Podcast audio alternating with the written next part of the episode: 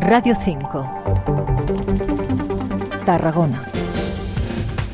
Molt bon dia. Com sempre a aquesta hora obrim la informació de les comarques del Camp de Tarragona i de les Terres de l'Ebre d'aquest dijous 29 de febrer.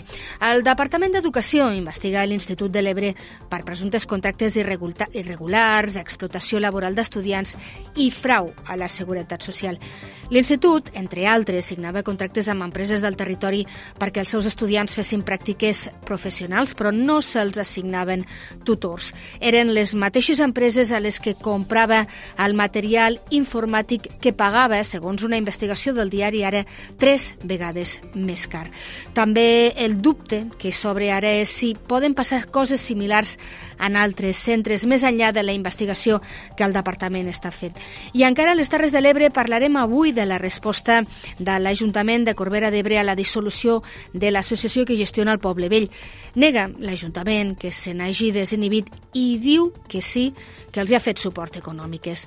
D'aquestes i altres qüestions en parlarem durant el pròxim quart d'hora, però abans, com sempre, i després de la baixada de temperatures d'aquesta nit, farà fred avui. Ivan Álvarez, bon dia. Bon dia. Avui a la província de Tarragona el fort vent seguirà sent un dels grans protagonistes de la jornada, un dia més amb ràfegues que poden arribar a ser molt fortes durant el matí i a últimes hores al sud de la província. En general tindrem el cel poc ennuvolat o pràcticament clar durant el matí i serà durant la tarda quan començaran a créixer les nuvolades que poden deixar precipitacions dèbils i disperses cap a últimes hores. Les temperatures aniran en lleuger ascens, arribarem de màxim als 21 graus a Tortosa, 20 a Tarragona i a Reus, 19 al Vendrell i 16 a Gandesa. És una informació de l'Agència Estatal de Meteorologia. Gràcies, Ivan. A la part tècnica, el Carles López. A la redacció, la Clara Ontanyón i el Miquel Ferrer. I qui els parla, la Judit Huerta. Titulars, comencem.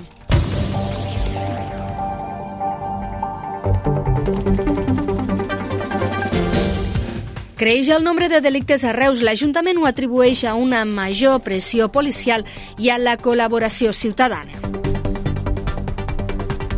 El centenar d'agents de la policia local del Vendrell podran usar gas pebre. L'Ajuntament redacta ara la normativa que l'ha de regular. Una tècnica pionera permet diagnosticar la fibromialgia en una mostra de sang i distingir-la de malalties reumàtiques. Una investigadora de la Universitat Rovira i Virgili forma part de l'equip investigador juntament amb la Universitat d'Ohio i la de Texas. El Departament d'Educació investiga l'Institut de l'Ebre per presumptes contractes irregulars, explotació laboral d'estudiants i frau a la seguretat social. L'Institut signava contractes amb empreses del territori perquè els seus estudiants fessin pràctiques professionals, però no se'ls assignaven tutors. De fet, eren els estudiants amb més veterania els que acabaven assumint aquesta funció. A més a més, els alumnes no trepitjaven en cap moment les instal·lacions de l'empresa, sinó que treballaven per al mateix institut. Cobraven això sí, el sou a final de mes per part de l'empresa, però aquesta passava una factura al centre sota l'epígraf de manteniment. D'aquesta manera, recuperava els diners del salari. Aquestes empreses eren les mateixes que després venien o llogaven grans quantitats de material informàtic al propi institut i que, segons el diari, ara pagava tres vegades més car. El delegat del govern a les Terres de l'Ebre, Albert Salvador, ha explicat que els fets s'investiguen des de desembre. Estem parlant de que s'actua des del primer moment, no se demora i no es demorarà per a disposar de les conclusions i prendre les mesures que, que corresponguen. Segons la denúncia, alguns menors han entrat a treballar per a l'Institut sense haver signat cap conveni per part. Per tant, no disposen de la cobertura de les assegurances de responsabilitat civil ni d'accidents. I no deixem encara les Terres de l'Ebre perquè l'Ajuntament de Corbera d'Ebre nega la deixadesa de que l'acusa l'Associació del Poble Vell. Recordem que l'entitat s'ha dissolt no havia aconseguit signar un conveni econòmic amb el consistori per tirar endavant el manteniment i la promoció turística de l'antic poble que va ser bombardejat durant la batalla de l'Ebre. L'Ajuntament qualifica la decisió de dissoldre l'entitat de precipitada, l'atribueix més a qüestions internes i personals. Recordem que l'associació feia més de 20 anys que sense ànim de lucre gestionava i tenia cura del poble vell de Corbera, el gran monument a la pau que hi ha a Catalunya. Més qüestions. Creix el nombre de delictes a Reus. La mitjana per cada 1.000 habitants ha pujat un 9% respecte a l'any passat. Ara és d'un 63%, 6 punts per sota de la mitjana catalana. Miquel Ferrer, bon dia. Què ho atribueix això a l'Ajuntament? Per l'Ajuntament aquestes xifres són una conseqüència de l'augment de l'activitat policial i de la col·laboració amb la ciutadania. Es deté sis vegades més que el 2022. Dolors Vázquez és la regidora de Seguretat Ciutadana. S'atribueix a, la, a, la, a la col·laboració de la ciutadania, o sigui, hi ha hagut un increment en posar en manifest, en posar en coneixement de la Guàrdia Urbana, en aquest cas, que són els expedients que s'estan tramitant, doncs de la situació que es poden generar a la via pública, al carrer, o que fins i tot eh, eh, abans potser no hi havia aquesta cultura d'explicar o, de, o de denunciar una situació que es veia, que es considerava i que és incívica. Els delictes que més preocupen preocupen són contra el patrimoni. Els furs i les estafes suposen gairebé la meitat dels delictes de la capital del Baix Camp. També han augmentat els robatoris amb força amb un 1,8%, sobretot en vehicles, establiments i domicilis. Des de l'Ajuntament afegeixen que aquest és un augment similar al de la resta de Catalunya. Gràcies, Miquel. No deixem encara de parlar de qüestions policials eh, perquè el centenar d'agents de la policia local del Vendrell podran usar esprai de gas pebre o de defensa personal. Els Mossos d'Esquadra en poden usar, però en casos molt concrets. I a Catalunya hi ha policies locals que en tenen i altres no. El seu ús depèn de la voluntat política de cada consistori.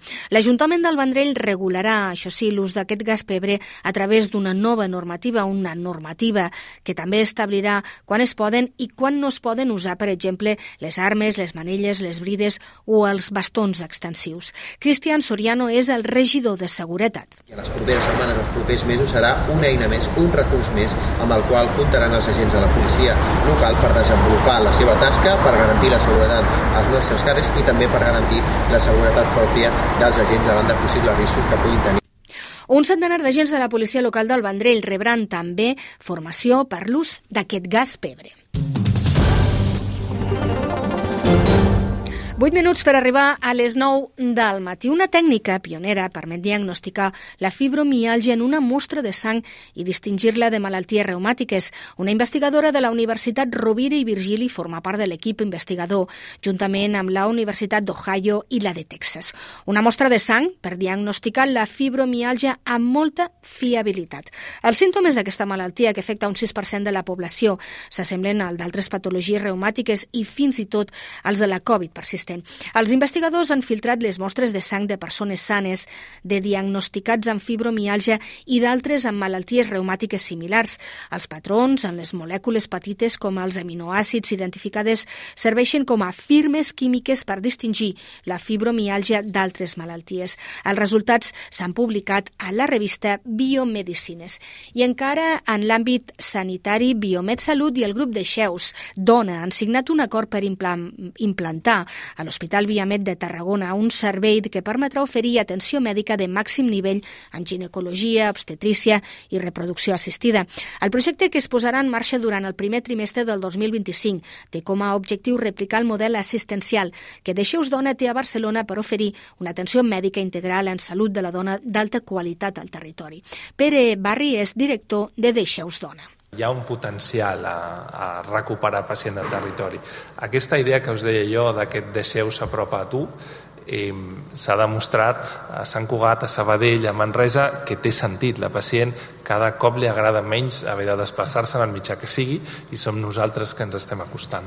Aquest nou model permetrà la prestació de nous serveis, agilitzarà la realització de proves d'imatge i tractament, diagnòstics prenatals de primer nivell i cirurgies ginecològiques complexes. En total, 700 metres quadrats equipats amb tecnologies d'última generació. Tindrà quiròfans, un laboratori de reproducció assistida i una àrea especialitzada en diagnòstic ginecològic per a la imatge.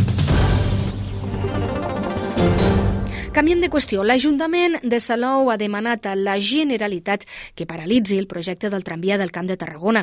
En concret, el consistori ha presentat un escrit d'al·legacions al projecte bàsic que fa referència al tram d'entre Salou i al centre operatiu de Vilaseca perquè considera que és nul. Segons l'Ajuntament, abans d'aquest document el govern hauria d'haver redactat un altre en base a la llei ferroviària. L'alcalde, Pere Granados, ha afirmat que desconeix quina alteració tindrien els terminis tornar a iniciar els tràmits, però ha defensat que cal que el projecte s'ajusti a dret. A banda, l'Ajuntament reclama al govern que compleixi amb el seu compromís d'urbanitzar l'antic traçat ferroviari per un valor de més de 9 milions d'euros. Tot i això, obre la porta a un futur acord. En negociació amb ells hem avançat en algunes coses, però queden algunes coses que estan pendents, que jo crec que al final imperarà el sentit comú i jo crec que al final accediran. I de Salou cap a Tarragona ciutat perquè som a finals de febrer i Tarragona comença ja els treballs per evitar incendis forestals. Es creen i si es creen i si ja n'hi ha es mantenen, volíem dir, les franges forestals a diversos punts de la ciutat. Són, sobretot, en zones properes a massa forestal, que formen part de les franges perimetrals d'urbanitzacions, nuclis de població propers a aquestes zones, entre d'altres. Les actuacions consisteixen en la reducció de la densitat d'arbrat com el pi blanc, l'arranjament de la distància entre capçades, la desbrossada d'elements i posterior retirada de troncs i trituració de restes de poda i estassada. Aquest any es fan a Mas Morató, el Rodolat, Sant Salvador, Sant Ramon i Santa Isabel. L'actuació forestal planificada per aquest any té un abast de 125.000 metres quadrats. 4 minuts per les 9 del matí. Matí complicat el del dimecres als accessos a Tarragona per l'autovia 7. Minuts abans de les 9 del matí, l'incendi d'una furgoneta al voral de la via a l'altura del campus Catalunya de la Universitat Rovira i Vigili va provocar el tall de circulacions en sentit sud. Un incendi que també ha afectat la vegetació present al costat de l'autovia i ha obligat a intervenir diverses dotacions dels bombers. Durant bona part del matí, la circulació es va veure afectada pel tall d'un carril mentre retirava el vehicle. I d'altra banda, la Policia Nacional deté una persona dedicada al cultiu i tràfic de marihuana. S'intervé una arma curta de, C de CO2 i s'incauten dos quilograms de capdells que es trobaven processats i preparats per a la seva comercialització, a més de 569 plantes amb un valor aproximat al mercat il·legal de 141.000 euros. Ha passat en un habitatge a Botarell. La investigació va començar per informacions anònimes que han permès detenir el responsable de la plantació. La Policia Nacional destaca l'augment de violència en aquest tipus de cultiu o posa de manifest que a l'escorcoll de la casa hi trobessin l'arma i munició, armes que s'usen per evitar el robatori de la droga d'altres grups de delinqüents. L'Ajuntament d'Amposta suspèn temporalment la zona blava d'aparcament i a partir d'ara no s'haurà de pagar per aparcar. Clara Ontanyon, bon dia, però per què ha passat això? L'Ajuntament d'Amposta ha decidit no prorrogar la concessió de l'empresa EISA i deixar en suspens de forma temporal la zona blava d'aparcament a la ciutat. A partir d'ara, els usuaris ja no hauran de pagar per estacionar-hi els seus vehicles. Adam Tomàs és l'alcalde. Que la zona blava queda, queda suspesa, eh, que no vol dir anul·lada definitivament, sinó que queda suspesa eh, fins que eh, determinéssim què és el que farem en la zona blava. L'empresa que va obtenir la concessió de la zona blava, ampliada vinculada a la construcció i gestió de l'aparcament soterrat de la plaça del Mercat, volia continuar amb l'argument que no ha aconseguit encara l'equilibri financer. El govern municipal entén que no hi ha una causa major o canvis substancials en el contracte que justifiqui la seva pròrroga. I l'abat de Poblet, Octavi Vilà, serà el nou bisbe de Girona, un càrrec vacant des de fa prop de dos anys. El mitjà Religión Digital avança el nomenament hores abans de la roda de premsa simultània que hi ha prevista per avui al migdia des de Girona i des de Vimbodí Poblet al bisbat de Girona i el mateix abat que estarà acompanyat de l'arquebisbe de Tarragona, Joan Planelles. En el cas del bisbat gironí, la roda de premsa la farà l'administrador diocesà, mossèn Lluís Sunyer. D'aquesta manera, Octavi Vilà agafarà la plaça que va originar determinar la mort de Francesc Pardó al març del 2022.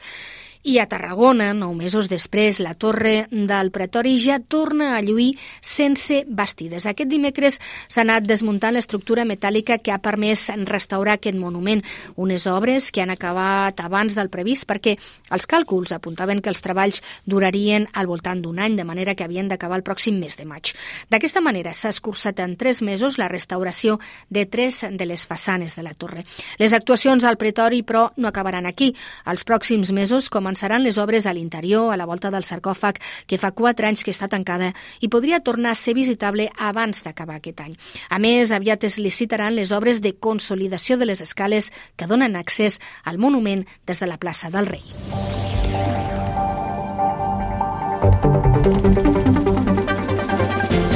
un apunt cultural nosaltres marxem. Ja saben, la informació general continua en aquesta casa, molt pendents de la reunió d'acció climàtica amb els pagesos. I la local tornarà quan faltin 5 minuts de les dues del migdia. Com sempre, gràcies per ser-hi. Adéu-siau.